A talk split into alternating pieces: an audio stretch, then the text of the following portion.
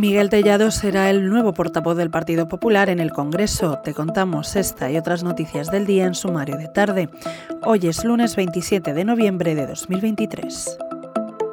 El Partido Popular empieza a anunciar con cuentagotas los cambios que el presidente Alberto Núñez Feijóo prometió una vez que se despejara la investidura. El líder popular ha realizado un movimiento de especial trascendencia al elevar a portavoz en el Congreso de los Diputados a una persona de su máxima confianza, como es el hasta ahora vicesecretario de Organización Miguel Tellado, una pieza clave en el organigrama popular que ahora ocupará Carmen Fúnez, que es responsable de la política social del partido. Ambos nombramientos los propondrá en la reunión del Comité Ejecutivo Nacional que se reunirá el próximo jueves.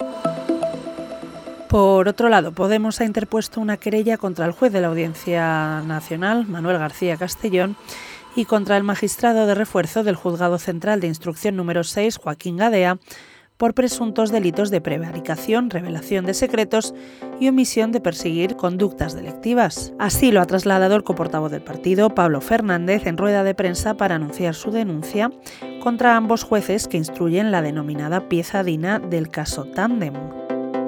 Hoy, además, la Comisión Europea se ha puesto de perfil en la crisis diplomática de Israel con España a propósito de las críticas del presidente del gobierno, Pedro Sánchez, a la acción del gobierno de Benjamin Netanyahu contra la población civil en Gaza. Bruselas considera que el choque de Israel con España y Bélgica a raíz de las declaraciones realizadas por los jefes de gobierno de ambos países, Pedro Sánchez y Alexander De Croo, a la región es un asunto puramente bilateral.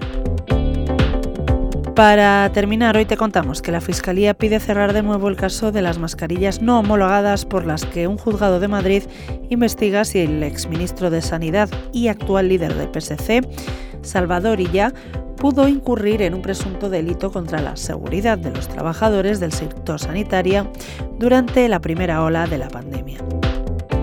Lo dejamos aquí por hoy. Recuerda que tienes estas y otras muchas noticias siempre en abierto en theobjective.com.